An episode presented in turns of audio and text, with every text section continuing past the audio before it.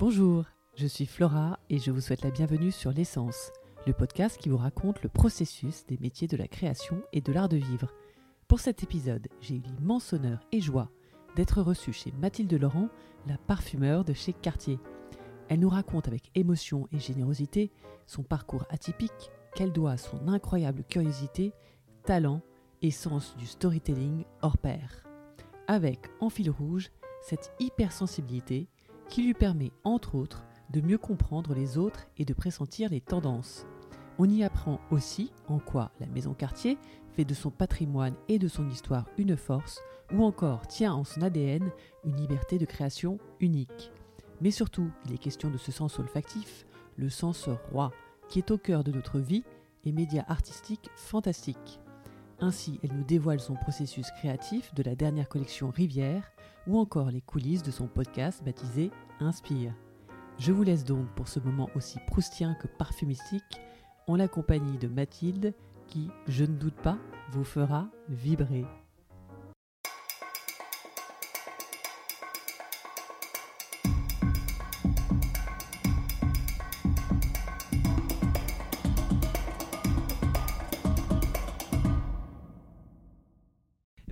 Mathilde Laurent de me recevoir aujourd'hui dans votre euh, bureau laboratoire? Oui, alors il a plusieurs noms en fait. C'est le quartier sensible de haute parfumerie. Oui. ah oui, le quartier comme la marque sensible, quartier. Voilà, le quartier comme quartier, sensible comme sensible et de haute parfumerie parce que euh, effectivement c'est une parfumerie euh, très choisie, très euh, très particulière, très quartier. Et justement, donc ça me permet de basculer sur le sujet de d'hypersensibilité. C'est un peu un super pouvoir là-dessus. Est-ce que vous pouvez nous donner une idée de comment Alors oui, l'hypersensibilité, je dirais que je la revendique pas, je l'assume. Parce que dans un premier temps, c'est ça le, plus important, je dirais. Euh, vous l'avez découvert sur le tard, hein, vous avez dit non? En fait, j'ai découvert que c'est que ça s'appelait hypersensibilité, que, que des gens euh, cherchaient sur ça et qu'il y avait euh, des points communs à beaucoup de personnes, que cette particularité rassemblait beaucoup de gens. Et c'est ça qui a été intéressant, en fait. C'était ça, ça m'a fait avancer, je dirais, de plusieurs pas euh, sur le chemin du connais-toi toi-même que je que j'essaye de pratiquer depuis que je l'ai découvert, depuis que j'ai lu Montaigne, donc quand j'étais au lycée et que j'ai trouvé, euh, qui m'a guidée souvent. cette idée de se connaître, euh, de comprendre comment on fonctionne, euh, pour justement pas forcément progresser. Il n'y a pas forcément d'idée de devenir meilleur. Il y a cette idée juste de se connaître et de s'accepter et de tirer peut-être le meilleur parti de soi-même et en tout cas la meilleure vie. Donc cette hypersensibilité, en fait, voilà, tout simplement, elle, elle m'a correspondu quand je l'ai découvert et du coup, je l'assume et j'en parle.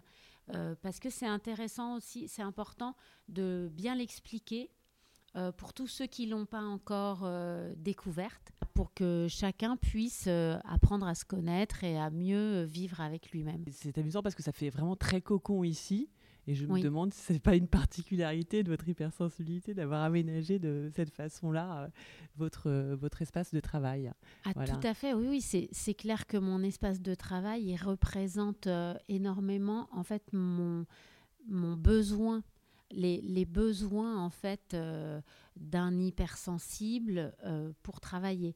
Alors, qui ne sont pas forcément systématiquement les mêmes d'un hypersensible à l'autre. Hein. Euh, puisque voilà, euh, il y, a vraiment des diversités possibles. On n'est pas tous hypersensibles de la même manière.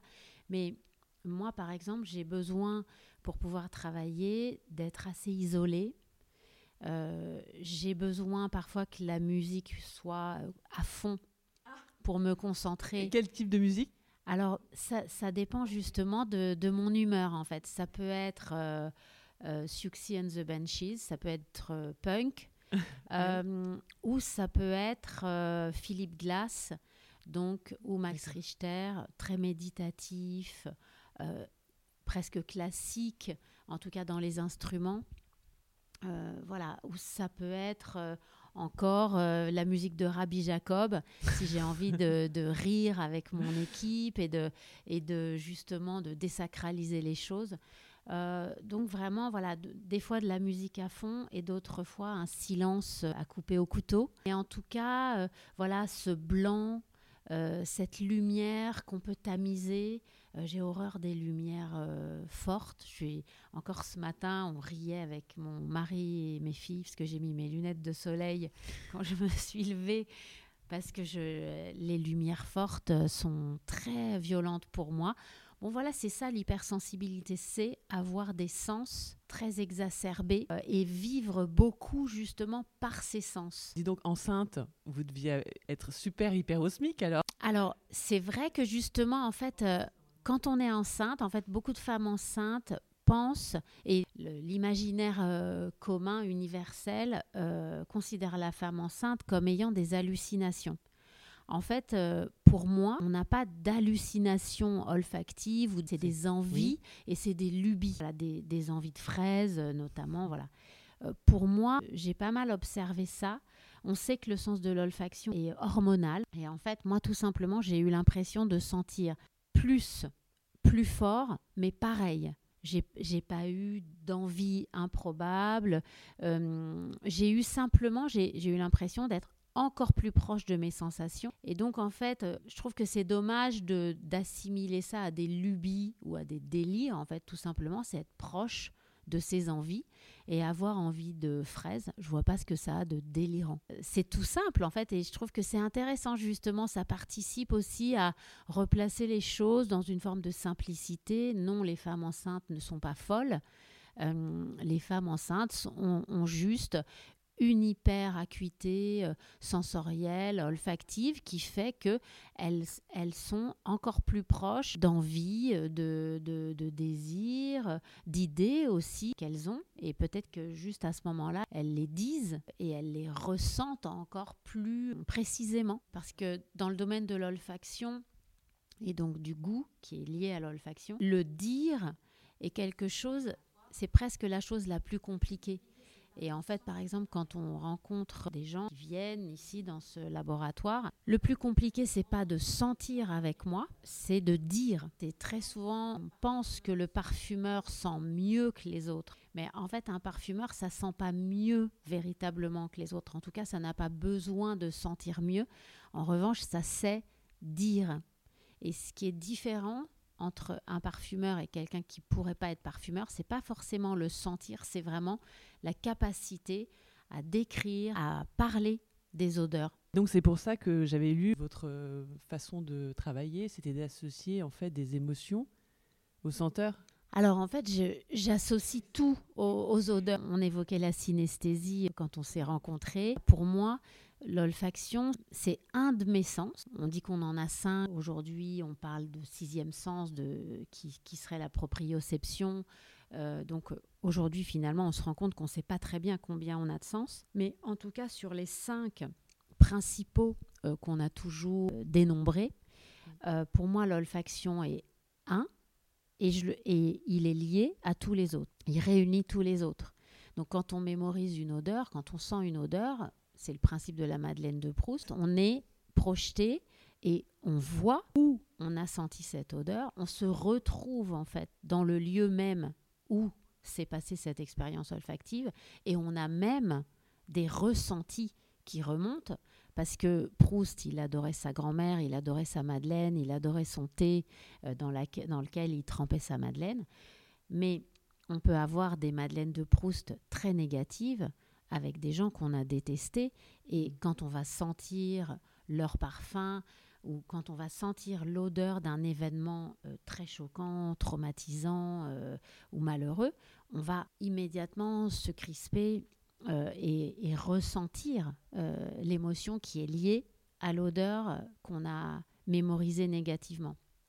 Donc le sens de l'olfaction, c'est vraiment, à ce titre-là, on pourrait presque dire que c'est le sens roi parce que finalement, quand on mémorise une odeur, on la mémorise avec les quatre autres sens.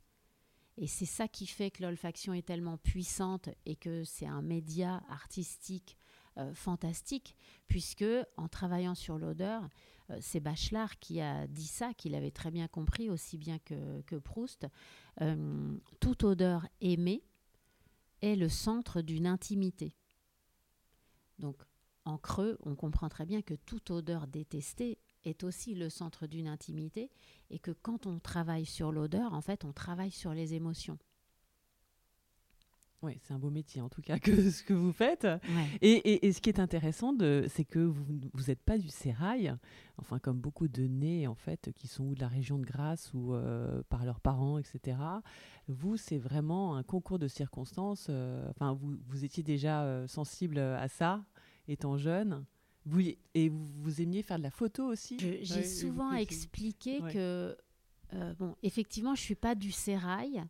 Euh, aujourd'hui, en fait, cette idée de, la parfumerie grassoise, elle est bien sûr historique, et donc c'est pour ça que beaucoup de gens, euh, finalement, étaient éveillés euh, aux odeurs à Grasse et qui avaient cette connaissance de ce métier, et donc finalement, bah, tout était réuni dans cette région pour que des gens qui avaient cette sensibilité puissent trouver un chemin en fait, euh, pour devenir parfumeur. Mais hum, voilà, aujourd'hui, il n'y a pas réellement de raison autre que culturelle euh, pour que les parfumeurs viennent de Grasse préférentiellement. Et on voit mmh. aujourd'hui que euh, maintenant qu'on a des écoles à Paris et à Versailles, des écoles de parfumerie, bah, on, peut très bien devenir parfumeur en venant de Sarcelles ou de Ivry. Et tant mieux. Et voilà, et donc moi, j'ai eu la chance effectivement de pouvoir rentrer euh, dans une de ces écoles, qui est l'ISIPCA à Versailles, euh, sans être passé par grâce, en ayant grandi à Paris. Voilà, mais quand même avec des bonnes notions euh, au niveau scientifique, vous êtes assez forte là-dedans, donc ça vous a aidé pour, pour cette fonction. Alors, hein? Pour entrer dans l'école, en fait, euh, quand j'ai passé le concours, euh, effectivement, c'est ça qui m'a permis euh, d'hésiter longtemps entre la photographie, qui était mon premier désir de métier, et la parfumerie, qui, est, qui m'est un peu tombée dessus, puisqu'on m'a dit un jour, mais tu devrais être parfumeur. Parce que vous collectionniez les miniatures de parfums Parce que je collectionnais les échantillons comme toutes les jeunes filles de ma classe, en fait, c'était la mode dans mon collège. J'échangeais avec mes amis et tout ça. C'était quoi à l'époque comme, euh, comme parfum qu'il y avait Alors, ouais, alors oui, oui, très bien, très bien, parce que c'est du coup pour moi c'est des souvenirs, mais ultra précis. Là, quand vous me dites vous vous souvenez, ben, je revois ma boîte euh, pleine d'échantillons, je revois des flacons de magie noire, je revois des flacons de Couragine Blue, des flacons de un parfum Lancôme qui était consacré oh, au golf. Il y avait une, petite balle de golf en bouchon. Je revois des flacons de Chalimard, des flacons de Must bien sûr aussi, euh, de, des flacons de Jean-Louis Scherrer et à chaque fois je les sens. Voilà. Le Scherer 2 est, resté, voilà, euh, et notamment aussi euh, des flacons de Cabochard, qui était euh, un de mes parfums préférés. Et c'est comme ça que j'ai découvert la parfumerie sans notion de mode justement parce que heureusement dans les années 80 les tendances olfactives étaient moins fortes et moins écrasantes qu'aujourd'hui. et donc c'est comme ça voilà que finalement je me suis rendu compte mais beaucoup plus tard, des, années, des dizaines d'années après, que finalement, euh, j'avais été probablement la seule à ouvrir les flacons. Et c'est là où, en fait, déjà, il y a, cette idée d'hypersensibilité, en fait, de tout simplement euh, ne pas s'arrêter aux flacons et à la collection pour l'objet, mais d'être attiré par ce qu'il y a dedans, d'avoir l'idée de les sentir, parce qu'on sent justement qu'il y a quelque chose d'odorant et d'y prêter attention. Donc moi, en fait, je passais plus de temps à ouvrir les flacons et à les sentir. Et du coup, je, disais à tout le monde, ah ben toi tu portes ça, toi tu portes ça. Ah mais tu sais, si tu portes ça, peut-être que tu devrais sentir euh, ce qui vient de sortir, tel parfum qui vient de sortir, ça te plairait certainement. Ou euh, tiens, j'ai senti tel parfum, je sais pas pourquoi, ça m'a fait penser à toi, tu devrais l'essayer. Enfin, bon voilà, c'était euh, tout simplement, tu devrais être parfumeur parce que je parlais tout le temps d'odeur en fait. Je parlais de ce que les maisons sentaient, de ce que les gens sentaient, euh, voilà, et, aussi des ressentis. En fait, parce que dans le mot sentir, il y a, y a sentir olfactivement et il y a sentir physiquement. Donc pour moi, c'était déjà lié et j'étais en permanence dans le, dans le sentir. Donc un beau jour, en fait, c'est les parents d'une de mes amies qui m'ont dit mais, mais il faut absolument que tu sois parfumeur. Et c'est à ce moment-là, c'est ce jour-là que j'ai intuité. En fait, ça, ça, a été une révélation pour moi de me dire ah mais en fait, il y a, y a des gens qui font ce que je sens dans les flacons. C'est et en fait, j'avais 16 ans, je m'étais pas trop euh, projetée jusque-là, en fait. Moi, j'étais pas en train de, de, de, chercher un métier. En fait, j'étais en train de m'amuser à sentir et à voyager, en fait, et à, et à ressentir. Mais je ne cherchais pas un métier. Donc, je m'étais pas dit, tiens, ah oui, je pourrais faire. Voilà, donc moi, je, faisais de la photo, j'étais très contente euh, et j'avais envie de devenir photographe. Oui, tout à fait, j'avais mon laboratoire, donc j'étais déjà dans un laboratoire. C'est drôle, parce qu'il y a énormément de points communs entre la photographie et la parfumerie. Et ça sent fort, par contre, les produits de, pour développement de photos. Euh, dis donc, ça, sent fort, euh, très, très acide. Hein. Et ça étourdit vraiment. Hein. Quand je sortais du laboratoire après plusieurs heures, très souvent, j'étais un peu stone. ça, c'est pas un point commun parce que les parfums ne rendent pas stone. Oui, d'accord. Et vous en faites encore? Vous avez encore votre labo euh, de photos Vous en faites en Non, j'ai plus mon laboratoire. Quand je suis rentrée euh, à l'ISIPCA, quand j'ai choisi la parfumerie, j'ai complètement euh, arrêté la photographie. Non, c'était obligatoire en fait. Je saute tellement facilement du coq à l'âne. Je suis tellement pas concentrable que je pouvais pas en fait euh, faire deux choses à la fois. Donc je me suis dit voilà maintenant tu, tu, te concentres si tu choisis la parfumerie, tu te concentres sur la parfumerie. Sinon je savais que j'allais papillonner en fait parce que voilà c'est aussi ça euh, l'hypersensibilité, c'est qu'en fait on est si on est impacté en permanence par ses sens, c'est très difficile de se concentrer.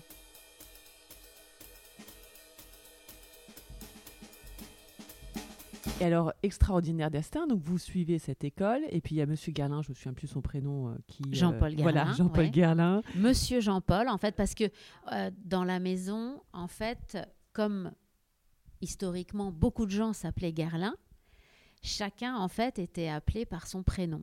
Donc il y avait Monsieur Jean-Paul, il y avait Monsieur Jacques, qui était son grand-père, Monsieur Robert, je crois, Robert Gerlin, je ne sais plus si c'était bien son prénom, mais qui s'occupait de la, de la communication. Et il y avait aussi Madame Jean-Jacques.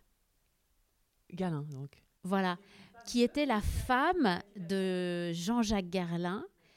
Et, euh, et, donc, en fait, on, on l'appelait Madame Jean-Jacques. Et j'avais trouvé ça tellement génial, tellement euh, incroyable. Je trouvais ça très drôle, en fait, que ça soit Madame Jean-Jacques. Donc ça, c'était toute une époque en fait, où finalement euh, les femmes portaient le prénom de leur mari quand même. C'est pas mal, c'est impressionnant, je trouve c'est c'est très intéressant. Donc Monsieur Jean-Paul vient euh, à l'ISIPCA, donc dans l'école où j'étudie déjà depuis un an et demi, euh, pour parrainer la nouvelle promotion qui va suivre la mienne, donc euh, et qui le, système de l'école change, l'école devient en alternance en fait, et donc comme c'est la famille Gerlin qui a été à l'origine de l'ouverture de cette école, avec d'autres euh, euh, grands noms de, la parfumerie, symboliquement c'est la maison Gerlin qui parraine la nouvelle promotion de, de la nouvelle forme d'Izipka en alternance avec les entreprises. Et donc c'est comme ça que, je, que Jean-Paul Garlin vient euh, à une soirée à l'école. Euh, ça doit être euh, en décembre, quelque chose comme ça. Et moi, je sais que qu'on doit faire nos stages, stage de trois mois pour conclure le cursus de février à mai. Et donc, je m'adresse à lui, je vais le voir parce que je cherche un stage. Donc, tout simplement, je vais le voir. Et je lui demande à faire un stage avec lui. Ah, alors je, raconte souvent qu'il m'avait fallu deux coupes de champagne pour me, pour me donner un peu de courage parce que c'est vrai que voilà, j'avais 22 ans, même pas, j'avais 21 ans. S'adresser à Jean-Paul Garlin pour dire ben voilà, je cherche un stage, est-ce que je peux faire mon stage avec vous? Je vois pas pourquoi. Enfin, oui, d'accord. Oui, en pensant que de toute façon, toute la promo Voilà, allait le oui. faire. quoi. C'était ça votre idée en fait. hein. exactement. Je me dis, vas-y, vas-y. euh, Voilà, t'es certainement. Voilà, on est 16 dans la classe. Et je me dis, voilà, tu, tu peux pas ne pas y aller. euh, Tu vas être la 16e déjà, de toute façon. Donc, vas-y. Fais-le. voilà, les 15 autres euh, y sont Oui. allés. Vas-y. Enfin, voilà. Donc, je me, je me pousse à y aller. Et en fait, à, à la fin des fins, je suis la seule à y être allée. Voilà. Et donc, du coup, c'est comme ça que j'obtiens ce stage parce que finalement, je, ouais, je suis la seule à avoir envie d'aller faire un stage chez Guerlain. Un stage qui s'avère extraordinaire parce qu'il vous apprend tout en fait. Enfin, il vous apprend tout, c'est-à-dire qu'il vous montre beaucoup de choses sur euh, la maison et sur. euh, Oui, en Qui, fait, qui- historiquement, c'est un stage qui s'avère être sur mesure pour moi parce que je me retrouve complètement jetée dans la piscine parce que Monsieur Jean-Paul me fait tout partager. Donc, je suis son assistant euh, parfumeur. À ce titre-là, je, m'occupe de tout avec lui. Euh, je touche à tout, je vois tout, je vais partout. Et alors ça, pour moi, c'est la meilleure des formations parce qu'en fait, je suis pas quelqu'un de très scolaire. J'ai toujours eu du mal à me concentrer. C'est la réalité qui me forme. C'est pas forcément le savoir. Contrairement à d'autres parfumeurs, d'autres élèves parfumeurs dans l'école qui, à la fin de, de nos deux années de formation, connaissaient par cœur des schémas, plein de choses comme ça qui peuvent être des facilitations, je dirais, pour euh, pour travailler. Moi, j'ai pas du tout ces automatismes. Je suis toujours dans la réalité, dans le, dans le ressenti, dans l'expression du moment, d'une exactitude. Donc, euh, le fait d'arriver et de, du jour au lendemain, de me retrouver, par exemple, sur le dossier euh, Mugler contre Molinard pour Angel, c'est fantastique. Je découvre comment va se tenir le procès, toute la démarche de Jean-Jacques Le Pen, qui est l'avocat qui dirige ce procès. Enfin, voilà, pour dire toute la variété des choses. Donc, je pars avec Jean-Paul Garlin Ah, en, en, tant que, Tunisie. en tant que quoi En tant qu'expert hein, Là, sur le dossier il- Oui, oui, en tant qu'expert, en fait, c'était pour ce jugement, en fait, Jean-Jacques Le Pen avait eu l'idée de créer un collège d'experts, de grands parfumeurs, en fait, pour leur demander si oui ou non euh, Nirmala avait plagié Angel. C'était génial et donc Jean-Paul Garlin est- faisait partie du collège d'experts et c'est comme ça que Jean-Paul me confie le dossier en me disant regardez ça et puis vous m'en reparlez et voilà euh, euh, dites-moi ce que vous en pensez. Donc moi j'ai 21 ouais. et, et donc du jour au lendemain je choisis la bergamote avec lui. Euh, je fais du contrôle olfactif de Chalimard. Est-ce que la fabrication est bonne? Est-ce qu'elle n'est pas bonne? D'un jour à l'autre, en fait, c'est toute la parfumerie la plus belle, la plus ancienne. Je travaille sur du gel douche l'heure bleue, du savon habit rouge. C'est fantastique. Donc, c'est olfactif et théorique. Les ingrédients, la création. Je travaille à la fois sur des créations avec lui et à la fois sur des dérivés, c'est-à-dire des produits de bain euh, des, des gammes de bain, c'est le nirvana.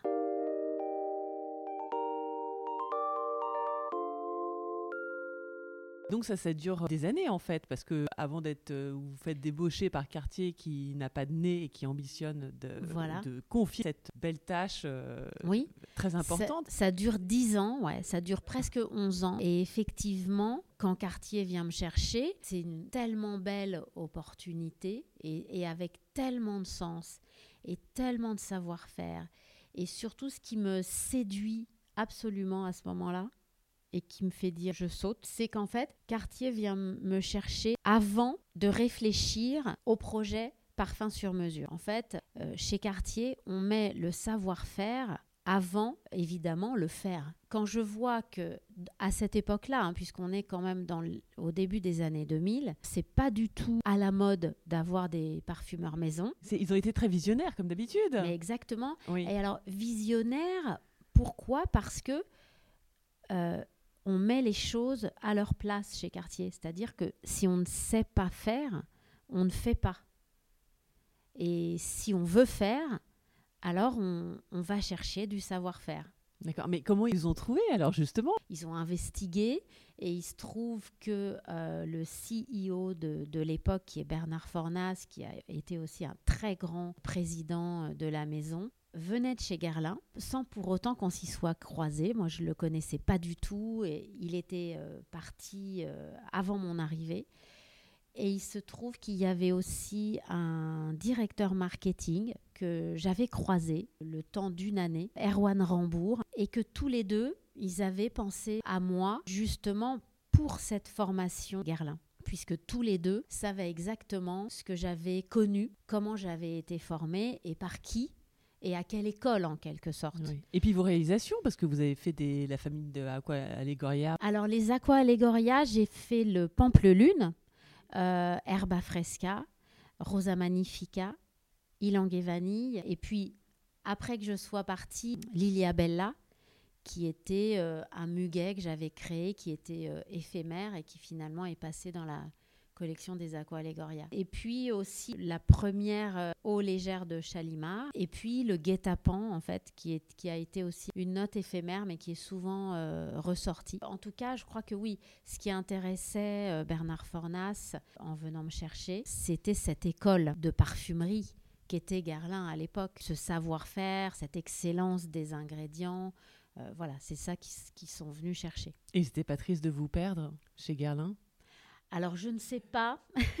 si à un moment, je pense que euh, moi, été très triste euh, de partir et assez inquiète parce que c'est vrai que quand on passe dix ans dans une maison, on a l'impression presque de quitter sa famille en partant. Quand on est hypersensible, c'est très compliqué de partir et de dire même, même au revoir. Alors dire adieu, n'en parlons pas, mais dire juste au revoir, déjà, c'est très compliqué. Donc pour moi, c'est voilà, c'était très bizarre. Aujourd'hui, euh, voilà, je, je, suis ultra heureuse de ce parcours. Et heureusement, j'ai envie de dire que, j'ai sauté vers euh, cette vision, cette exigence, cette école qu'est Cartier pour moi. Parce que voilà, je pense que dans une vie, il faut découvrir différentes choses, il faut euh, s'enrichir de différentes visions. Et aujourd'hui, je me lasse pas. Cartier, c'est une maison qu'on n'a jamais fini de comprendre, qui n'a jamais fini de vous émerveiller et de vous en remontrer. En fait, Cartier, c'est une maison dans laquelle on sent tout le temps en train de grandir et pour autant, on est toujours tout petit. Et ça, ça c'est c'est euh, assez génial. Oui, vous m'en parliez tout à l'heure, euh, cette idée, oui, d'avoir vraiment euh, chaque pôle, enfin, très prise au sérieux. Vous êtes très libre, vous avez la vision et vous alignez tous sur une vision. Cartier, c'est une maison qui Justement, on parlait tout à l'heure de l'hypersensibilité et on disait qu'il faut faire de son hypersensibilité une force. En fait, euh, Cartier, c'est une maison qui fait de son patrimoine une force et de son histoire aussi une force et qui a à l'origine la vision d'une famille et la vision d'un homme hein, qui est Louis Cartier, tellement forte, tellement haute est tellement belle que voilà la, maison réussit à, toujours élever les choses grâce à cette histoire, grâce à cette vision qui reste ultra moderne, vraiment lumineuse. En fait, on, voit bien que dans d'autres maisons, l'histoire peut être une histoire avec un petit H, une histoire qui va être un peu poussiéreuse, dans laquelle euh, parfois on a du mal à moderniser cette histoire et on a du mal à pouvoir la prendre en compte en 2021 parce que c'est une histoire qui date. Et qui n'a pas su se réinventer. Oui, et puis euh, c'est une histoire de euh, qu'on trouve dans des registres. voilà, qui c'est c'est l'histoire de ben, Madame Machin a acheté tel truc, tel jour. Voilà. Bon, c'est pas une histoire, en fait, qui est l'histoire d'une vision. Euh, l'histoire l'histoire d'une forme de génie, en fait, l'histoire de la création. Euh, l'histoire, euh, c'est pas une histoire qui est universelle, c'est pas une histoire qui élève. Alors que chez Cartier, on a la sensation tout de suite dès qu'on arrive dans cette maison que, que l'histoire de cette maison, elle est universelle, elle vous élève et elle vous fait grandir et elle va vous déployer et elle va vous enrichir parce que c'est pas une petite histoire, c'est une histoire de beauté, euh, c'est une quête presque de beauté, de création, d'universalité. Donc voilà, c'est là où euh, la maison est toujours plus riche. Et puis il vous laisse une liberté quand même exceptionnelle. Alors la liberté, elle fait partie justement de, de cette histoire. C'est aussi la liberté justement que Louis Cartier a voulu. C'est la liberté de la création parce que Louis Cartier comprenait très bien la création et la, la, nourrissait très bien et la propulsait très bien. Et il avait compris que c'est en ouvrant des champs créatifs avec de la liberté que on finit par trouver la beauté. C'est pas en imposant des choses et on le voit très bien et justement Pierre Rénéro l'expliquait, me l'expliquait euh, quand on a visité euh, l'exposition sur les arts islamiques euh, il y a trois semaines de ça, que Louis Cartier demandait aux gens qu'il avait embauchés dans son studio. Il a été le premier joaillier à vraiment embaucher des designers, des dessinateurs pour travailler avec lui de manière à les nourrir de ce qu'il avait envie et à leur donner des influences qui correspondaient à sa vision et à la maison. Et ce qu'il leur demandait, c'était de faire des recherches. Voilà, donc on, voit en fait qu'il n'y a pas, tiens, je veux ça parce que j'ai eu telle idée, parce que j'ai été à tel endroit et parce que j'ai envie euh, qu'on mette ça euh, dans nos vitrines. En fait, il y a, voilà ce que j'ai vu, voilà, j'ai été à tel endroit, voilà, je vous ai rapporté des choses, je vous ai, j'ai fait des dessins, j'ai pris des photos, j'ai acheté des objets, je vous les rapporte faites des recherches. On comprend tout de suite que c'est quelqu'un qui comprend la création et qui en jouit, j'ai envie de dire, de, de, la création et qui va donc proposer des choses incroyables. Et alors parlons-en de cette création, donc par rapport à vos parfums, en fait vous dites que vous voulez faire fi de la pyramide olfactive mmh. parce que vous trouvez que c'est trop contraignant, c'est ça? Alors en fait la pyramide olfactive, pour moi, il faut bon rendre hommage à son créateur qui est Jean Carl, qui est un grand parfumeur, euh, le créateur de Magritte, par exemple, de, de Carven, qui a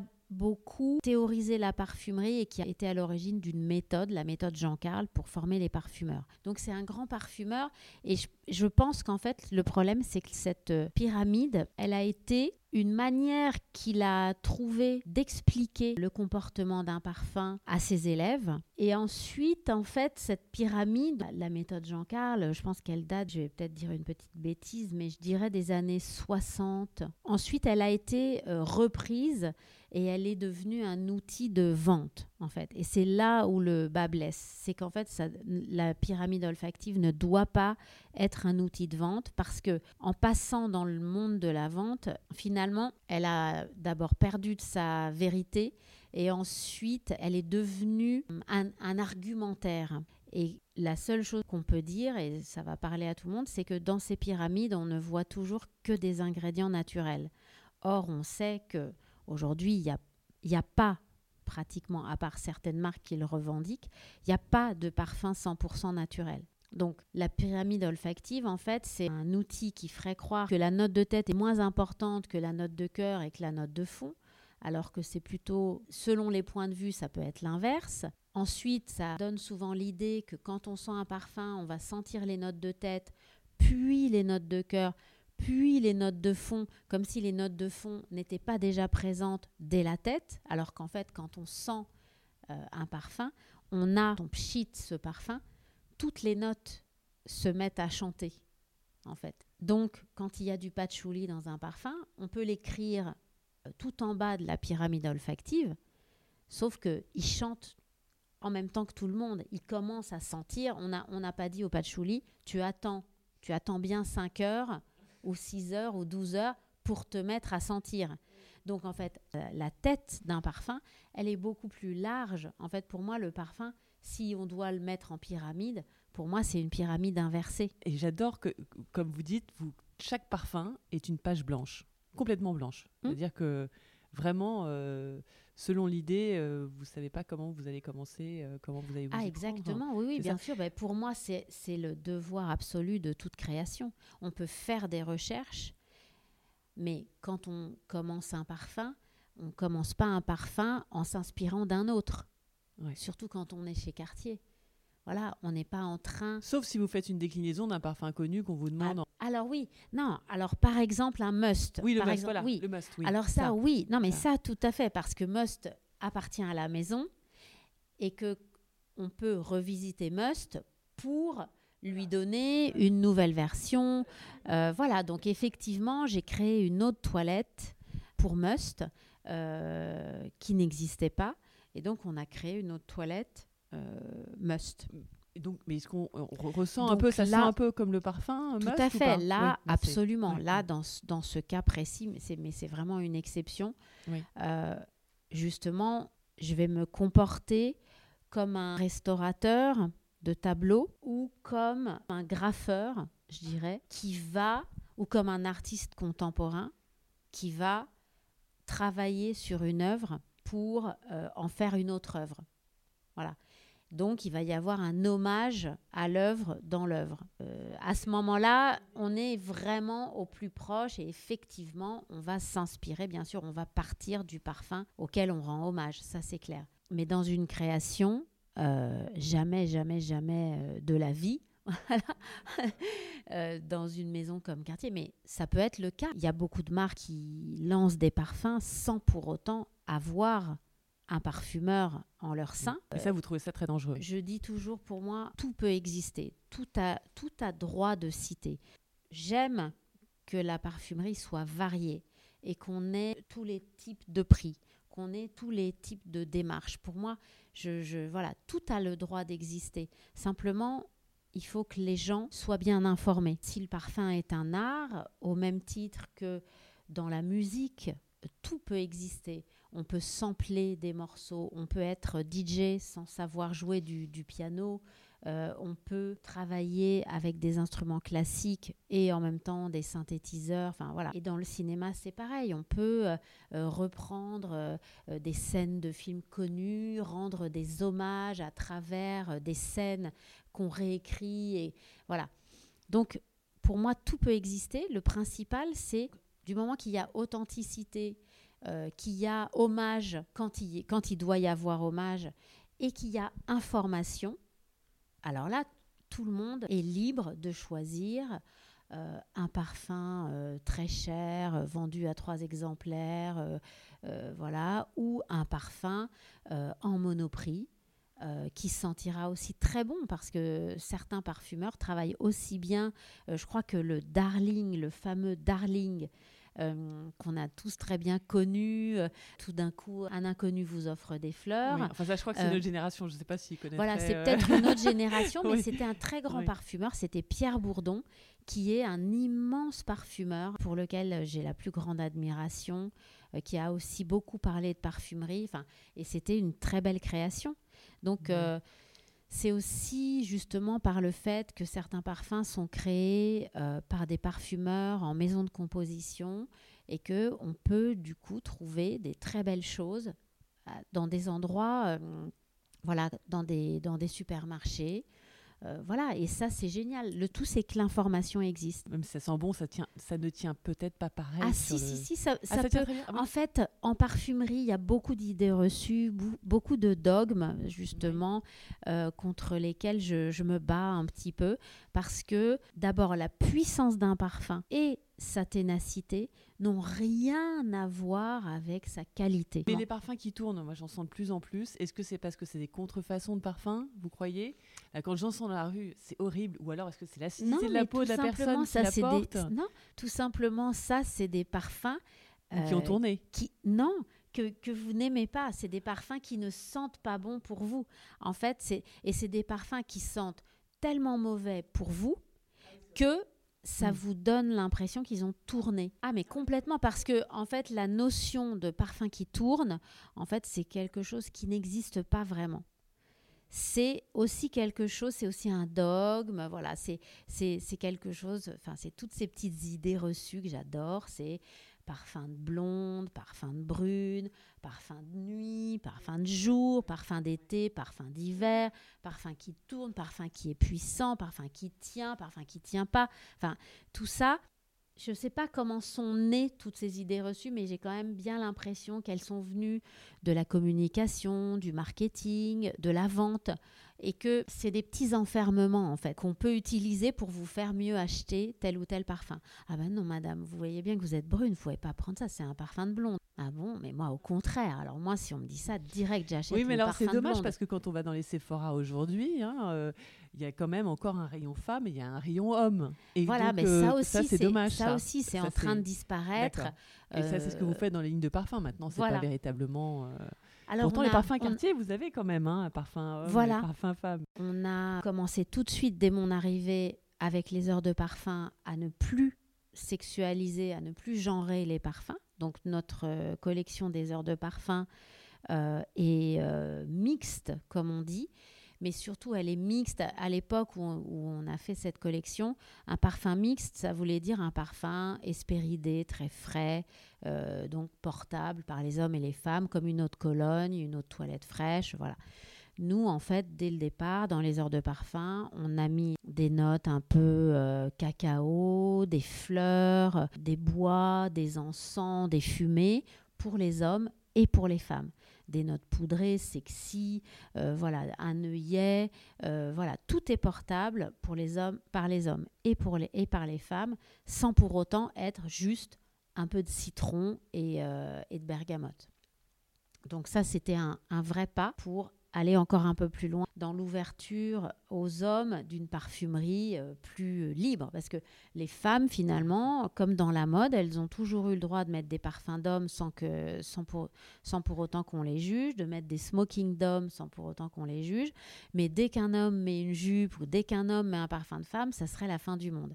Donc moi, j'avais envie justement de, de dégenrer et surtout d'offrir. C'était plus ça. C'était pas tellement la démarche de dire on genre plus. Enfin, même si je- je- j'aime beaucoup cette démarche, mais c'était aussi, j'étais guidée par le fait que je voulais que les hommes puissent porter des fleurs, euh, que les hommes puissent porter euh, euh, des fruits, euh, euh, qu'ils aient des notes très sexy, euh, voilà, qu'ils puissent s'amuser tout simplement. En même temps, on a gardé euh, puisque ça faisait partie de l'histoire de la maison, euh, voilà, on a gardé parfum euh, féminin et masculin, mais pour moi justement euh, la question du genre en parfum, l'idée c'est pas de tout niveler. On s'est posé la question récemment avec euh, une journaliste et, je me suis dit au bout du compte, est-ce que le but c'est que plus rien ne soit genré ou est-ce qu'on a le droit aussi de s'amuser avec les genres et de finalement euh, Est-ce qu'il va y avoir des parfums pour beaucoup plus de genres, puisqu'aujourd'hui on voit que pratiquement chacun est libre d'inventer son genre. Après tout, ça- je trouve que ça serait drôle que la parfumerie se déploie plutôt qu'elle se nivelle vis-à-vis du genre. Donc euh, voilà, je, je- je- je pose la question. Finalement, ça reviendrait peut-être à invisibiliser des démarches ou des genres. Ouais, parce qu'il y a les genres et puis après il y a les habitudes euh, et les mœurs selon chaque euh, continent, voire pays, qui vont différer en fait Oui. d'une région à une autre. Mais, pour, mais ça, en fait, au bout du compte, que quoi qu'on en dise, au final, tout ça n'est qu'une affaire de plaisir. N'est qu'une affaire de qu'est-ce que j'ai envie de sentir, qu'est-ce que j'ai envie de porter, qu'est-ce que j'ai envie de dire.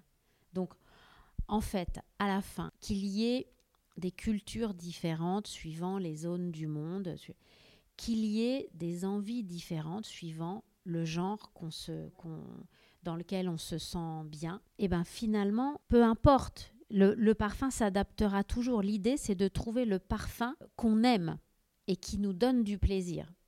Et donc finalement, il n'y a pas besoin de s'occuper des tendances, il n'y a pas besoin de s'occuper des cultures, il n'y a pas besoin finalement de, de s'occuper des genres. En fait, l'idée, c'est de créer de la beauté et forcément, ça comblera un désir de beauté olfactive.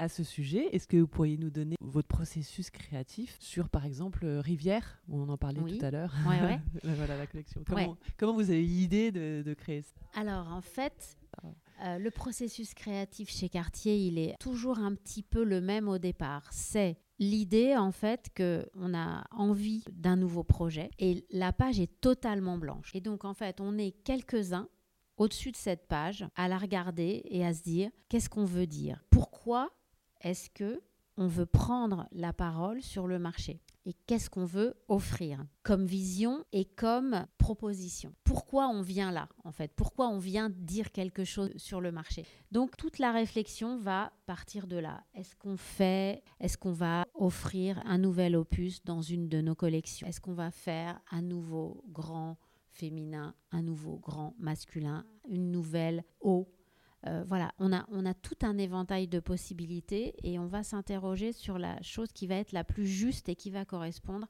au moment pour la maison, au moment pour le monde en fait, au moment pour l'humanité. Et ces rivières en fait, elles sont venues montrer qu'on avait un besoin de retourner vers la fraîcheur, vers la nature, vers quelque chose de léger en fait. On avait le sentiment d'un besoin de légèreté et d'un besoin aussi de joie. Elles ont été créées, il faut quand même le savoir, euh, pendant le premier confinement.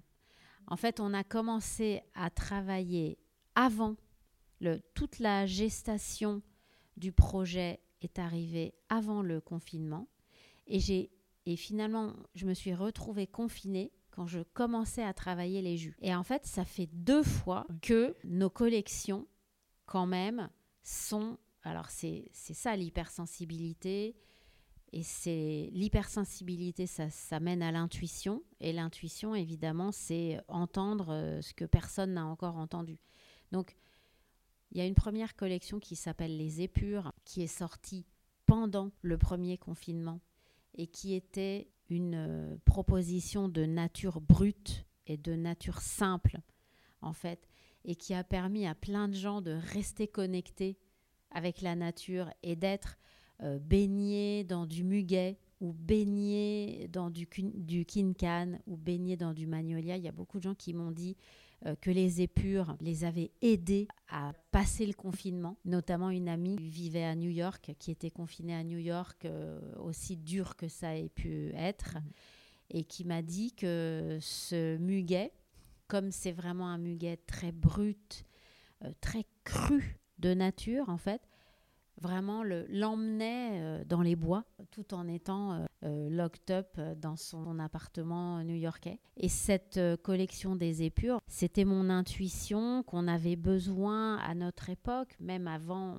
on a l'impression que tout a commencé au Covid, mais en fait avant le Covid, on avait déjà besoin de retour à la nature, à l'authenticité, euh, à des choses qui soient presque locales. Mais quand on dit local, ça ne veut pas dire juste fait à côté de nous, ça veut dire aussi quelque chose qu'on est capable de cueillir soi-même, dont on connaît l'odeur, qui nous réconforte parce qu'en fait on est en lien avec. Et donc j'avais créé cette collection des épures qui est donc sortie pendant le confinement et qui a pris tout son sens justement voilà pendant le confinement. Et cette deuxième collection euh, des rivières, en fait, c'est vraiment justement la suite, en quelque sorte, de ces épures de nature. Et c'était l'idée, justement, de ces émotions qu'on a besoin de chérir. C'est toujours cette idée d'être dans la nature, de jouir de la nature et d'y vivre, en fait, d'y vivre de plus en plus en phase avec la nature. Et en plus, d'en capter les émotions les plus euh, vertueuses pour l'âme humaine.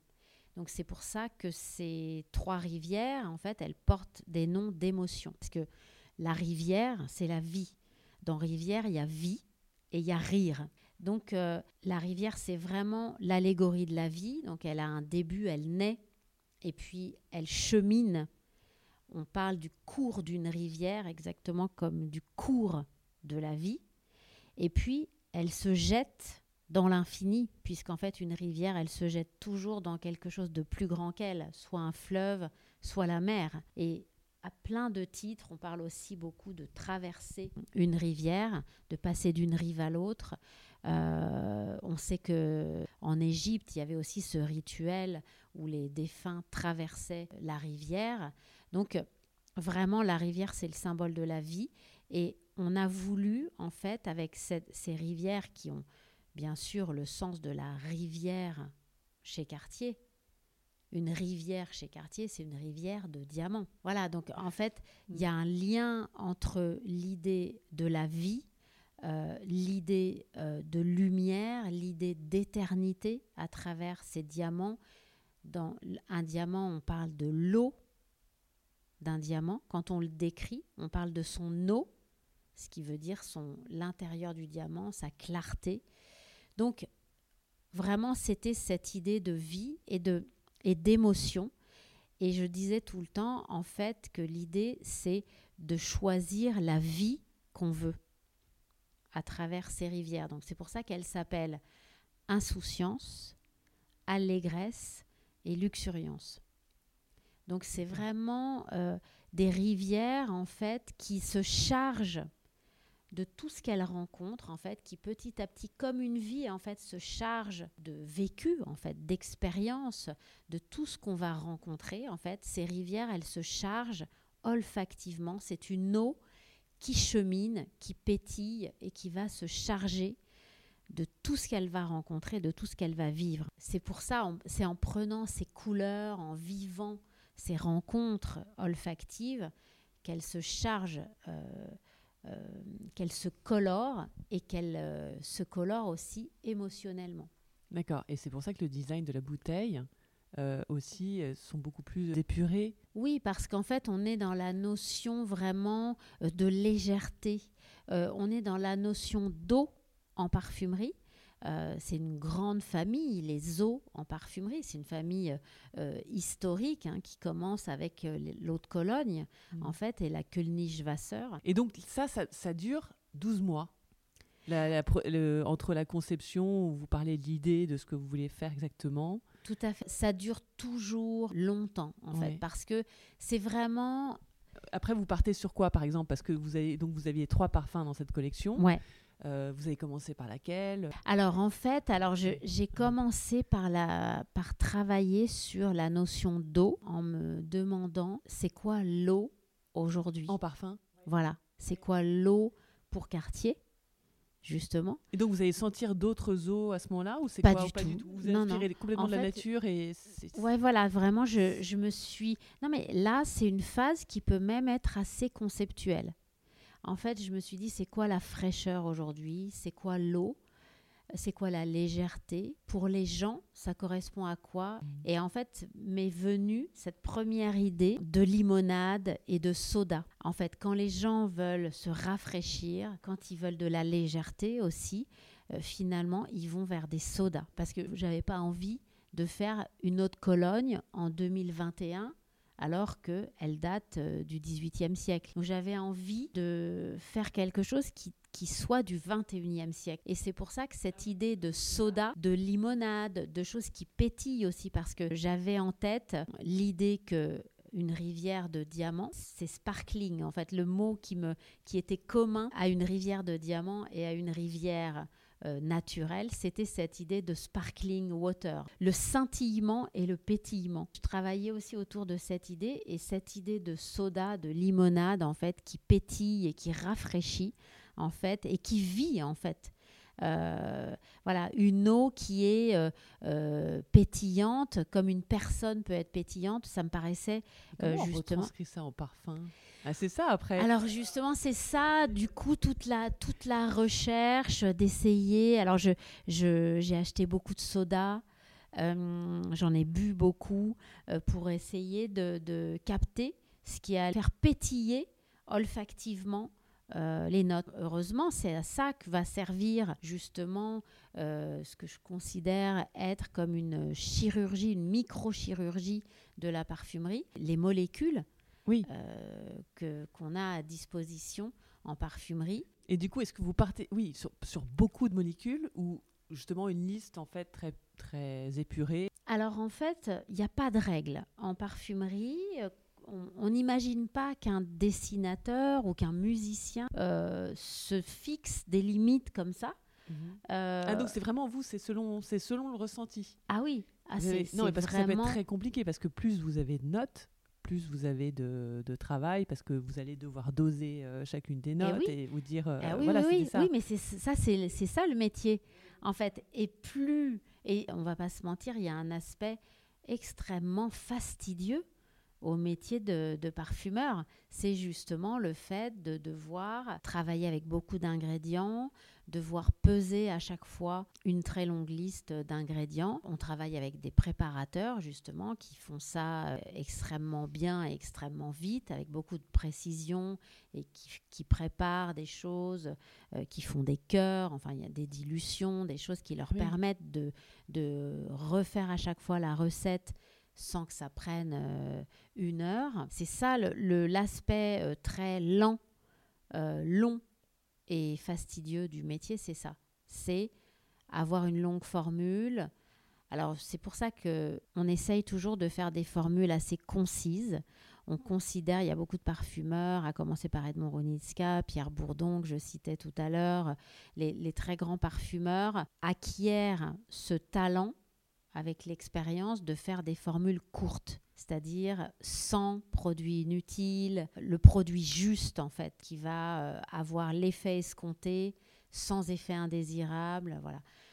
Mais quand on part en création, en fait, on ne peut pas se fixer des limites euh, du nombre d'ingrédients, sinon en fait, on va s'auto-censurer en permanence. Donc euh, moi, je ne m'interdis rien. Mhm. En revanche, en permanence, je regarde ma formule d'une manière assez intransigeante en me disant mais est-ce que ça t'es sûr que tu en as besoin? Est-ce que celui-là euh, ressens-le? Parce que est-ce que tu es sûr qu'en fait euh, voilà à cette dose-là, est-ce qu'il joue vraiment quelque chose? Est-ce que si tu l'enlèves, ça serait pas plus clair? Est-ce que donc en fait, on est en permanence en train d'aller de chercher une esthétique, en train d'aller vers un but qui est esthétique olfactif. Et en permanence, en fait, on est aussi en train d'essayer de travailler la beauté intrinsèque du geste et du processus et de l'objet lui-même, De l'objet. parfum, bah, de Ah de l'objet parfum, de l'objet création de la création elle-même. En fait, on, on cherche à créer une beauté olfactive qui va être vécue par tous, portée par tous euh, euh, et partagée par tous. Et puis, il y a aussi une beauté dans le geste du parfumeur, il y a une beauté dans le process créatif qui ne sera euh, connu que du parfumeur et peut-être partagé avec euh, des spécialistes euh, comme un Olivier euh, David qui est un, un grand chimiste et un grand connaisseur de parfums Oui. avec qui j'ai partagé par exemple justement le geste créatif de mon heure perdue qui avait un geste très particulier puisque j'ai choisi des molécules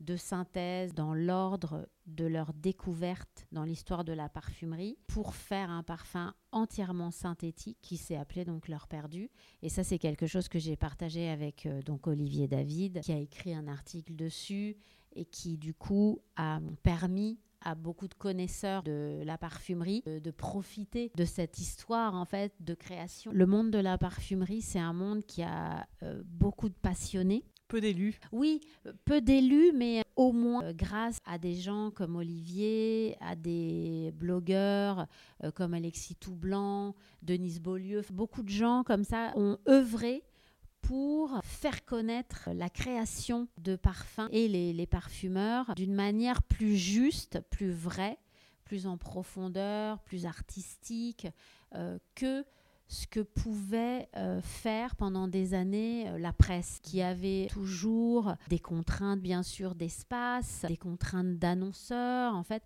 Et on voyait bien que la presse remplissait un rôle d'information et parfois arrivait à donner plus de contenu, à faire des sujets sur des parfumeurs, mais on ne pouvait pas, dans une presse euh, magazine féminine, entrer dans le détail de la création vraiment d'un parfum. Et c'est ce qui a permis vraiment le web, euh, les premiers blogs, la création de, de- de sites comme Au Parfum, la création d'un journal comme le journal Né. Euh, donc c'est une communauté très importante euh, pour moi. Est- Est-ce que c'est la raison pour laquelle vous avez lancé votre podcast? Alors je dirais oui et non. Ouais, je dirais alors le podcast en fait vraiment oui et non. Alors le podcast qui s'appelle Inspire, mais Ouais, alors voilà. donc- et qui est tous les combien? Parce qu'au niveau de la, c'est plusieurs fois par an, mais Alors c'est plusieurs fois par an, mais c'est un peu, c'est un peu comme justement dans la collection des heures de parfum. Euh, justement, c'est aussi un des traits de, de, de caractère de la maison Cartier en parfum, c'est qu'il y a, on- je ne veux pas de rythme. Le rythme, en fait, c'est le début, la contrainte, et d'une contrainte qui n'est pas parfumistique. En fait, c'est un mot que j'ai inventé. Le mot parfumistique, ça veut dire euh, qui prend sa source dans le parfum. Et s'imposer un rythme, ça n'a rien de parfumistique. Donc, ce qui est parfumistique, c'est de faire un podcast quand, euh, quand on a envie de parler de tel ou tel parfum, pour telle ou telle raison, qui est justement une raison de créateur. Donc ces podcasts, en fait, de la même manière que les heures de parfum, elles sont toujours sorties dans le désordre. Il y en a 13 alors qu'elles s'appellent les heures. On a commencé par la 13 et la 1 et la 12 parce que je voulais jouer tout de suite. Je ne sais pas si c'est un trait caractéristique des, hypersensibles, mais certainement aussi c'est l'impatience chez moi. Donc j'ai dit, je voudrais qu'il y en ait 13 et je veux tout de suite jouer à la 13, à la 1 et à la 12, et parce que sinon je ne pourrais pas supporter. De, de, de, devoir attendre pour faire euh, la 13, la 12 et la 1. Donc voilà. Et donc le podcast, c'est pareil. Il n'y a pas d'ordre, il n'y a pas de rythme, mais bien sûr que voilà, on, on vient d'en sortir euh, trois qui sont sortis tous ensemble.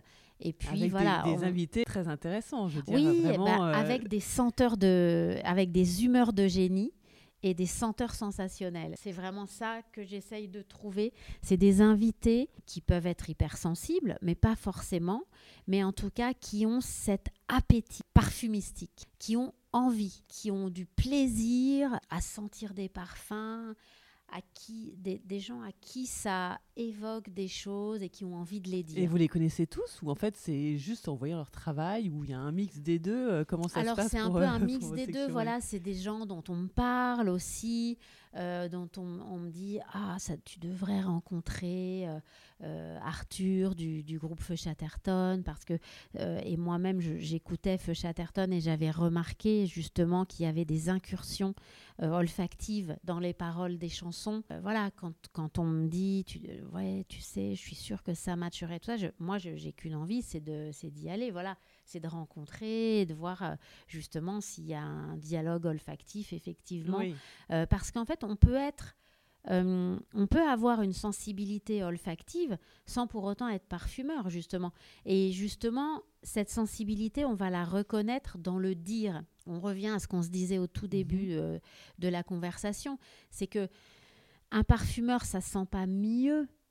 On peut très bien avoir quelqu'un qui sent parce que hormonalement, parce que physiquement, et et parce qu'il y a même certaines maladies. On sait que John Kennedy, il était atteint d'une maladie qui rend hyperosmique et qui est génétique et qui se transmet chez les hommes. Mais pourquoi une maladie euh, parce que En fait, c'est une maladie qui rend Ouais. hyperosmique. Oui. Je sais pas, peut-être que c'est une maladie qui fait qu'on a plus de récepteurs olfactifs, qu'on a plus de cils olfactifs dans Mais c'est le un nez. super pouvoir, ou c'est que- une maladie, ce que je veux dire. euh, non? Ah oui, bien Parce sûr, que- mais ce non, que je veux oui. dire, c'est que c'est le collatéral, en fait, d'une maladie génétique dont on sait qu'elle rend hyperosmique, en fait. Donc, John Kennedy, il était hyperosmique, et pour autant, il n'était pas parfumeur. Et peut-être qu'en même temps, il était hyperosmique, mais qu'il n'avait pas du tout la capacité à parler des odeurs, et que peut-être que tout simplement, ça le gênait d'être hyperosmique et que c'était pas du tout un plaisir et qu'il n'avait pas du tout plaisir à en parler. Donc ce que je veux dire, c'est que mes invités,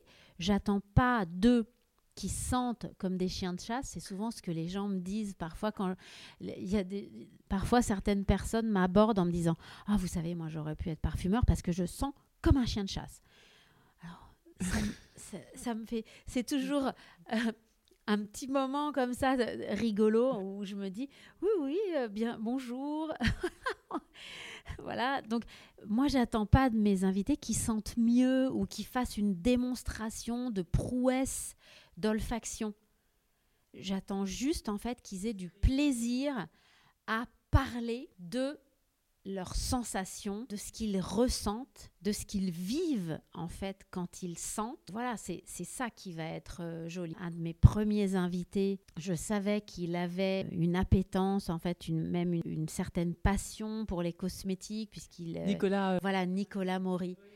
Et alors... je ça connais que de la série, mais. euh, Voilà. Mais pensant. euh, justement, c'est ça qui est génial. Enfin, il faut le rencontrer. euh, parce que c'est quelqu'un qui a euh, une richesse de- d'inspiration, euh, de monde incroyable. Et ça a Mm. été euh, un vrai cadeau dans ce premier podcast. Mais il travaillait déjà pour Marie-Claire à l'époque ou pas? Parce qu'il a une rubrique Oui, dans oui, oui. Marie-Claire. Il avait une rubrique dans Marie-Claire que j'avais remarquée. Euh, c'était, je crois que c'était Marianne Mérès qui, a, qui lui avait demandé de faire cette rubrique. Enfin, sans, sans doute ils s'étaient rencontrés. Marianne Mérès qui était. euh, oui, parce qu'il est quand même acteur euh, à la base. Enfin, je voilà, sais tout pas. à fait. Oui, oui, oui, oui. Mais bien. justement, en Oui. fait, euh, euh, moi je le connaissais. Il ressent, il joue ce qu'il ressent. Voilà, c'est c'est quelqu'un qui voilà qui, qui sent dans tous les sens de ce terme. En fait, c'est ça. Dans ce bureau, en fait, c'est en, en projet, mais je voudrais en fait écrire le mot sentir en géant pour que dès que les gens arrivent, ils soient frappés par ce mot et par tout ce qu'il signifie. Et hum, Nicolas, c'est quelqu'un qui sent. C'est un senteur sensationnel. ouais, quel vocabulaire. Ouais, ouais. génial. C'est un humeur de génie. Donc en Ouais. fait, les gens que j'invite dans ce podcast, leur point commun, c'est que c'est tous des, des humeurs de génie. Et par exemple, Adèle. euh, Adèle Van oui, Rett. ouais. Voilà, ouais, génial aussi. Ben, euh, il suffit de l'écouter parler de son parfum, de comment elle l'a choisi et de qu'est-ce que ça fait quand elle le porte pour elle Ah, Elle a écrit là-dessus ou c'est Alors non, non, c'est dans elle le a- podcast, Ah, en dans fait. Ah, Dans le oui, oui, pardon, dans l'épisode du podcast. Mais en comment fait, vous, vous l'avez su? C'est par des amis en commun? Alors, Enfin, euh, c'est... En fait.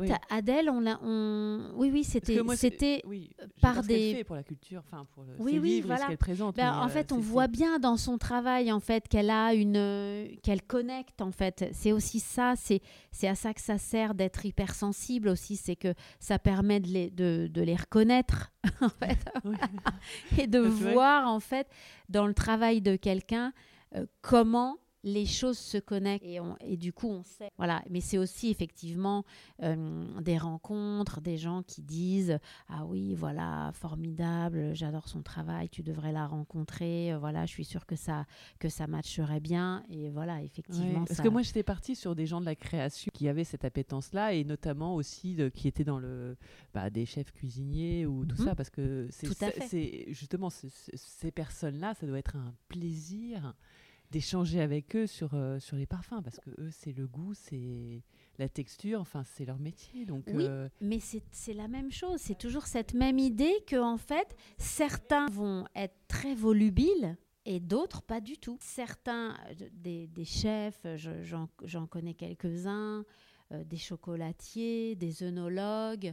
Euh, voilà, j'ai eu la chance de, de rencontrer plein de, de gens qui travaillent avec leur nez, puisque le goût, en fait, on parle tout le temps de goût, mais c'est l'odorat, en fait, ouais. qui ou le sent cerveau comme vous dites euh, les parfums du vin. Ouais, le cerveau. mais ce que je veux dire, c'est que c'est pas la bouche, en tout cas. Les, quand on analyse un vin, on l'analyse pas avec la bouche, on l'analyse avec le nez.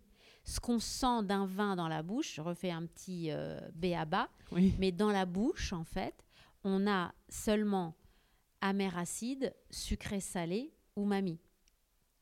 d'accord et le reste c'est le nez Tout le reste, c'est le nez. Oui. C'est pour ça d'ailleurs que euh, quand on est enrhumé, euh, pas quand on a le Covid, hein, parce que Oui, quand on a le Covid, on perd le goût mais pour tout le monde et l'odorat. ah oui Donc, quand on a le Covid, on n'a plus ni goût ni odorat. C'est franchement, c'est une souffrance. pour un parfumeur ça va être une catastrophe Non, hein. mais en fait, c'est une souffrance euh, incommensurable pour qui que ce soit. Parce qu'en fait, ne plus sentir, c'est ne plus vivre. Puisque vraiment, cette, la vie, en fait, on se sent vivant. Vivre, c'est une sensation. Ne plus sentir, en fait, c'est ne plus se sentir vivant. Ne plus être capable de sentir qu'on est vivant. Et beaucoup de gens, on pourrait faire un- presque un podcast en- entier là-dessus, mais euh, les parfumeurs le, le savaient bien avant le Covid, mais c'était quelque chose qui n'était pas partagé. On le savait, nous, par, euh, par science, en fait, par euh, connaissance de l'anosmie, euh, de l'hyposmie, enfin, c'est des sujets qui nous concernent, donc on- c'est des, ch- des choses qu'on connaissait. Moi, j'avais euh, su que hum, l'anosmie était une souffrance terrible parce que l'anosmie, il y a beaucoup de malades du cancer qui, après des chimios et pendant des ah, chimios, perdent l'olfaction. On devient anosmique puisque en fait la chimiothérapie tue euh, toutes les cellules, tout, empêche le, renouvellement cellulaire et l'appareil olfactif se renouvelle euh, très régulièrement. Je crois que c'est toutes les 24 heures. Donc en fait, quand on est sur chimio, on n'a plus d'odorat, euh, sous chimio, pardon, on n'a plus d'odorat. Et c'est quelque chose qui est très grave dans le cancer puisque on perd tout plaisir de manger. Donc on a du mal à s'alimenter et, ça, et ça peut être très grave euh, pour des malades qui ont au contraire besoin de force, besoin de vitamines, de s'alimenter pour guérir. Donc ça, ça, peut être extrêmement grave. Et, en tout cas, ce qu'on sait, c'est que c'est gravement très gravement dépressiogène. Et ça, c'est quelque chose qui, avant le Covid, en fait, n'était ni connu, ni partagé. Et si le Covid a eu une unique vertu, vraiment la seule, parce que voilà, il y a eu mm. trop de malheurs, trop de morts, l'unique chose positive qu'on peut lui trouver, c'est d'avoir, pour tous les gens qui sont anosmiques, en fait, d'avoir pu partager ça, que l'anosmie soit reconnue en quelque sorte comme quelque chose de grave. Parce que moi, j'ai un ami qui est anosmique suite à un rhume. Euh, on ne sait pas très bien, mais en tout cas, il était anosmique bien avant le Covid. Et c'est quelque chose, en fait, que personne ne comprend. Personne ne trouve ça grave. Personne ne trouve ça problématique. Alors qu'en fait, ça peut mener à une réelle désociabilisation parce qu'on n'a tellement plus de plaisir à manger que manger entre amis, peut devenir une vraie petite euh, torture chinoise où tout le monde euh, trouve le vin génial, tout le monde ah adore euh, ce gratin dauphinois, le dessert est incroyable, voilà. Et en fait, vous, vous êtes là et c'est l'électroencéphalogramme plat. Et c'est même un peu une souffrance des fois de manger.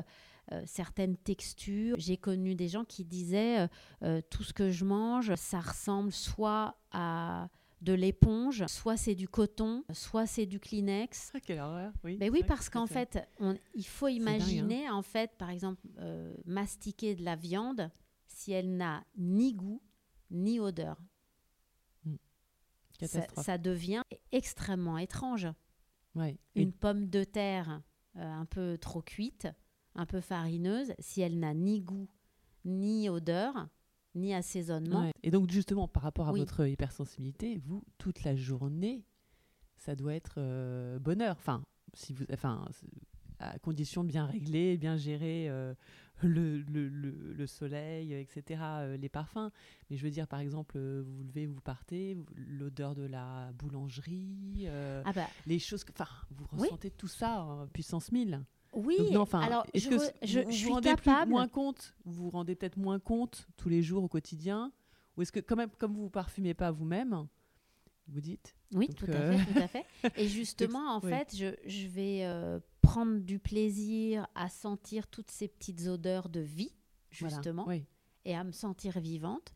Donc la boulangerie, euh, le parfum de ma voisine que je croise dans l'escalier, euh, l'odeur du cou de mes filles, euh, le parfum de mon mari, voilà, tout ça, ça va être euh, des petits plaisirs, des petites pointes de joie, voilà, comme ça. Et puis aussi, je suis capable de, me mettre en espèce de, bulle aussi. Si je prends le métro, je vais pas être en permanence en train de décomposer, en train de chercher, en train de sentir. Mmh. Si je suis dans une réunion, euh, voilà, je vais pas me poser de questions. En fait, je suis aussi capable de me débrancher ah ben c'est très bien ça. Oui. Et d'être en fait euh, comme n'importe qui en olfaction inconsciente en fait. Voilà. Je vais, je vais, je vais pouvoir complètement inconscientiser mon olfaction. Du coup, je, vais pouvoir passer une journée euh, sans, sans, trop me poser de questions. S'il y a des odeurs qui passent, je vais les sentir, mais pas forcément euh, ni vouloir les analyser, ni vraiment même les remarquer. D'accord. Et donc, alors, euh, et sinon, par rapport aux petits plaisirs comme ça, vous aimez beaucoup le thé, je crois. Ouais. C'est ça? Ben, Le thé, c'est un parfum, en fait. Quelle différence entre un thé et un parfum, à part euh, le fait que le thé est chaud? C'est un liquide qui, qui est odorant, un liquide olfactif, dans lequel on peut sentir des fleurs, des bois, des notes animales, fruitées, Donc ça peut, miellées. ça peut vous inspirer alors pour Donc des parfums? mais c'est, pire que ça pour moi. C'est quand je bois du thé, je bois du parfum. Mais pour moi, le vin, c'est la même chose. En fait, j'ai, j'ai travaillé euh, il y a très peu de temps sur un vin, justement, le, le vin d'une amie, et on a travaillé son vin comme un parfum. Elle a euh, grandi un peu euh, à Madagascar, et en fait, euh, elle voulait que son vin ait certains parfums euh, de Madagascar. Donc on a travaillé euh, sur le patchouli en particulier, des notes comme ça de, de vanille. Et comment on fait pour injecter euh, On peut. bah, on en peut- fait, il suffit de choisir les cuves, les, les, les lots, de faire un assemblage avec les parties qui sont les plus riches de ces notes-là. En fait, il suffit de sélectionner. ça vous faites aussi. Ben, je- on peut, en fait, un parfumeur peut complètement euh, jouer. euh, on a- on est, on a, on peut pas être œnologue. C'est, c'est toute une culture, tout un monde, une connaissance de la vinification et tout ça. Donc, un, un parfumeur ne peut pas être œnologue parce qu'on n'a on n'a pas les mêmes mondes. Et puis, goûter, c'est encore autre chose que sentir. Mais on peut être des partenaires de jeu très intéressants, en fait, pour un œnologue ou pour un, un propriétaire euh, euh, de domaine. Et alors, et, la, et le café aussi? Parce Le que café, je sais que c'est vous pareil. je du suis café de spécialité. café, voilà. voilà. Euh, Donc vous avez chez vous, vous avez une machine à, à grains qui broie les grains et Ouais, voilà. Enfin, je non l'ai pas encore ici. Je- justement, il faut que je vois Séverine. Donc voilà. Bon. Donc de- Mais- des cafés du casse. oui, voilà. Donc je suis, j'ai toujours porté beaucoup d'attention. Donc j'achète des cafés très spéciaux qui sont que j'aime euh, très acidulés. Euh, je, je- je les je les prépare de manière très précise euh, grâce à Séverine qui me donne toujours des, des, Oui, c'est très technique en fait. Ouais, c'est très technique, mais le thé aussi. hein. Le thé, c'est ultra technique. Le thé, c'est il faut, il faut beaucoup d'attention pour l'eau, énormément d'attention à la température. C'est c'est une température, un temps d'infusion et un grammage, un pourcentage. Donc c'est pour ça que c'est aussi euh, très proche du parfum. Un parfum, on le dose dans le flacon, il peut être à 5, 10, 15, 20, 25% Un thé, ça se dose à 2 D'accord. Mais le, bah, pareil que le café aussi, ça se dose. Tout à fait. Le café, ouais, ouais, tout à fait. Ouais, ouais, ouais, ouais. C'est euh, le café, je crois que c'est plus ou c'est plus autour de 7 D'accord. Euh, c'est pas les mêmes pourcentages que pour le thé, évidemment, mais voilà. Et puis c'est optimal. Il y a pareil un temps d'infusion, Mm. une, euh, une, température une de- de- température de, de- ouais. l'eau. Enfin, voilà, c'est très précis. Et comme la parfumerie. Donc c'est très très proche, c'est des univers euh, passionnants, très très proches et très inspirants. Et, euh, et la cuisine aussi, alors du coup. Alors la cuisine que- aussi, bien sûr, j'adore euh, euh, déguster, manger des choses étonnantes. Ce que je recherche souvent en cuisine, c'est à, à me désarçonner en fait, à me faire voyager, à me décloisonner. C'est euh, goûter des choses que j'aurais pas mélangées moi-même, des harmonies que j'aurais pas été capable de créer. Ça, j'a- j'a- j'adore complètement. Et ça, ça peut vous inspirer aussi euh, Alors oui, oui, bien Oui. sûr. Ouais, ouais. D'autant plus qu'on sait qu'aujourd'hui, euh, pendant très longtemps, et c'était le cas dans mon école à l'ISIPCA, les parfumeurs et les aromaticiens avaient la même formation, énormément d'ingrédients en commun, mais on les séparait complètement comme si leur- leurs univers n'étaient pas, euh, n'avaient pas de, de sous-ensemble commun. Et en fait, petit à petit, euh, justement, euh, je dirais que, que c'est peut-être euh, Angel qui a introduit cette idée de gourmandise en parfumerie. Et de cette euh, idée, de ce concept, en fait, est née euh, la possibilité d'un travail ensemble, en fait, d'un sous-ensemble entre parfumerie et, et arôme. Et beaucoup de, maisons de composition ont commencé à faire travailler leurs aromaticiens et leurs parfumeurs ensemble pour créer des notes fruitées. Donc toute la, vague des notes fruitées en parfumerie est liée aussi euh, au fait que dans les maisons de composition coexistaient des services de création de parfumerie et des services d'arômes alimentaires et aussi des services de toiletterie. Et donc on a vu en fait les notes fruitées euh, arriver dans les parfums et dans les shampoings, dans les lessives, euh, dans les déodorants, Ah oui. euh, dans les euh, après-shampoings, dans les gels douche. voilà. C'est comme ça qu'en fait, les notes fruitées ont vraiment essaimé dans la parfumerie et qu'aujourd'hui, on a même dans certaines maisons euh, des aromaticiens euh, spécialisés dans la parfumerie et qui travaillent avec des parfumeurs pour faire justement des, des notes d'arômes alimentaires, mais pas seulement de fruits. hein. Euh, on peut parler de notes concombre, on peut parler euh, oui. d'aromates en fait, on peut parler de cocktails. On peut avoir, moi par exemple, dans une de mes heures, euh, j'avais travaillé une note euh, gin. Euh, gin euh, Le- genièvre, voilà. oui. Euh, donc c'était très intéressant, mais on peut imaginer euh, une note morito, une note pina colada, euh, voilà. Et ça, du coup, ça peut être un arôme en fait qu'on va apporter en parfumerie pour voilà, c'est c'est un peu la note, c'est une note qu'on peut retrouver par exemple dans un light blue qui a cet effet un peu pina colada, ananas euh, très fraîche, euh, voilà. Ah non, mais c'est, on pourra en parler pendant des heures. Merci beaucoup. Pour vous, le mot l'essence, qu'est-ce que ça évoque? Alors c'est vraiment euh, justement bah, l'essence en fait. Hein. Pour moi vient de ce mot qui m'anime en permanence et autour duquel je, je tourne en permanence, qui est le mot sentir. L'essence en fait, c'est euh, aussi un mot qui a un sens tellement euh, fort, tellement profond. Je, je, je- c'est marrant parce que du coup, j'entends même, j'entends pas du tout essence de parfumerie. J'entends tout de suite essence, en fait, euh, bah, l'être, en fait. L'essence, en fait, c'est c'est esséré. C'est vraiment. euh, donc, pour moi, ça, ça correspond à, à sentir. On- L'essence de soi-même, en fait, euh, c'est quelque chose qu'on sent, qui ne peut venir que du sentir. Et au niveau de l'artisanat et de la création française, on est un peu à part là-dessus. Ouais. Qu'est-ce qu'on euh, que, que le monde entier nous envie tant en fait en France? Justement, on parlait de la place Vendôme avec euh, Chanel et Cartier qui sont vraiment à part là-dessus parce qu'ils ont une vision. Bah, Ouais, vraiment, c'est peut-être une histoire aussi. C'est l'histoire, voilà. Et puis c'est aussi justement euh, les lumières et c'est aussi l'hypersensibilité.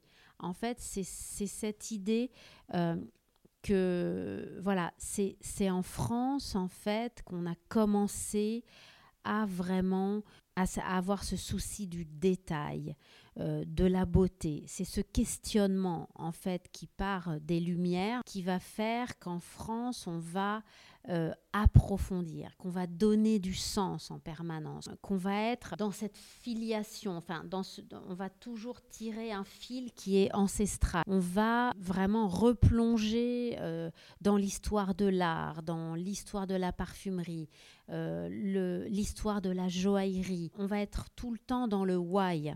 En fait, et ça, Oui. c'est, je pense que c'est très français de vouloir comprendre, de vouloir mettre du sens et de toujours euh, revenir à ça. Et on voit bien que ce qui fait vraiment très souvent l'artisanat, c'est son raffinement, c'est son, c'est, c'est son sens qui fait son raffinement. C'est toujours le why en fait qui, euh, même si c'est le, même si le mot est anglais, Oui, oui. mais au bout du compte, c'est vraiment, euh, ouais, je, je crois que nous on travaille On se pose beaucoup de énormément. questions. Oui, Oui, voilà. Ben, on se- mais on se pose les bonnes questions. Ça veut, c'est pas se poser trop de questions. C'est souvent se poser les bonnes questions. C'est ce que j'expliquais tout à l'heure. C'est pourquoi on fait ça? Qu'est-ce qu'on va dire? Est-ce que c'est, est-ce qu'on a quelque chose à dire? Si on vient dire quelque chose, est-ce qu'on a vraiment quelque chose à dire? Voilà, Mm. c'est, se poser les bonnes questions. Voilà, bah, ce qui est fait très bien d'ailleurs pour, euh, pour voir le résultat des parfums et du podcast Inspire. Donc, euh, Ouais. il y en a, il y Oui, en a un vrai, prochain. on a beaucoup, dé- on a Oui, beaucoup dévié. Je suis désolée. Ouais, non, non, je suis la reine de la digression. Ah non, non, mais si, si, j'adore. Au contraire, c'est l'idée. Euh, donc, et Inspire, le prochain, il y en a un prochain qui va, qui va paraître Alors oui, pas on travaille Alors, déjà sur les prochains, mais je peux absolument pas dire si c'est euh, à trois mois ou à six mois, voilà. Parce que oui, oui, parce que c'est quand même justement, ça prend du temps de trouver euh, les bons intervenants. C'est aussi une forme de recherche, de créer euh, cette alchimie entre différentes personnes. Euh, on travaille beaucoup sur tout ce qui va être partagé et sur aussi à quel moment on va partager ça Quand est-ce que ça a du sens aussi pour la maison? Quand est-ce qu'on va pouvoir s'exprimer? C'est quelque chose d'assez complexe en fait, euh, de produire ces podcasts, de réunir les gens. les confinements ça euh, et hein. compagnie, ça a été euh, extrêmement compliqué. Ça a rendu les choses extrêmement compliquées. Donc les trois derniers là, en fait, on, a, on les a décalés. On devait les enregistrer en février et finalement, on les a enregistrés euh, en novembre. Donc euh, voilà, et ça a été décalé parce que c'était très compliqué pour les invités de se libérer. Enfin, c'était un. pas pour vous non plus parce que avec le, risque de, de, ne plus sentir et de ne plus avoir votre voilà, de travail euh, non il plus. Enfin, faire très attention. Mm. mais bon, on a respecté, on a été très sage. mais déjà, le premier podcast a été enregistré pendant la première vague. Euh, vague. Oui, oui, tout à fait. Donc euh, voilà, donc euh, très compliqué. Mais vous et puis vous êtes vous êtes la seule à lancer un podcast de la maison quartier. Non, j'ai un sentiment qu'il n'a pas. Mais parce que en fait, donc tout à l'heure vous m'aviez posé la question pourquoi ce podcast? Est-ce que c'était pour la communauté née, enfin la communauté parfumistique? L'idée vraiment du podcast, c'est d'offrir justement à tous à tous ces gens que je rencontre très souvent et qui sont tellement contents de rencontrer un nez, un parfumeur. En fait, on voit que c'est une profession tellement rare que les gens qui rencontrent un parfumeur, ils ont l'impression vraiment que c'est une chance, que c'est exceptionnel, que c'est incroyablement rare et que voilà. Et je mesure la chance que j'ai de vous interviewer aujourd'hui. Mais...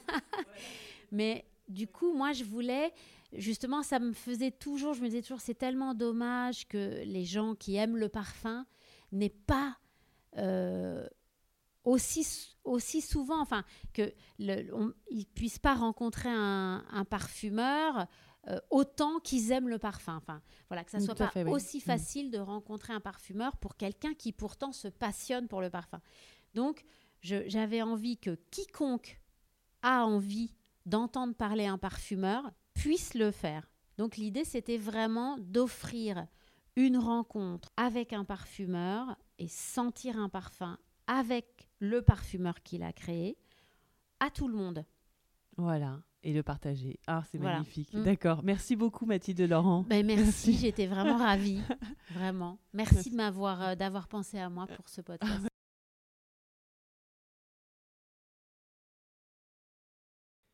Félicitations, vous avez écouté jusqu'à la fin. Merci pour votre fidélité et surtout n'hésitez pas à vous abonner, partager et recommander ce podcast en y laissant un gentil commentaire et 5 étoiles. Vous pouvez aussi aller sur le blog du podcast, l'essencepodcast.wordpress.com, pour avoir les photos, des extraits, les références et avec la possibilité de m'écrire pour me donner votre avis ou encore me suggérer des idées d'invités. De mon côté, je vous donne rendez-vous aux prochains épisodes pour capturer de nouvelles essences.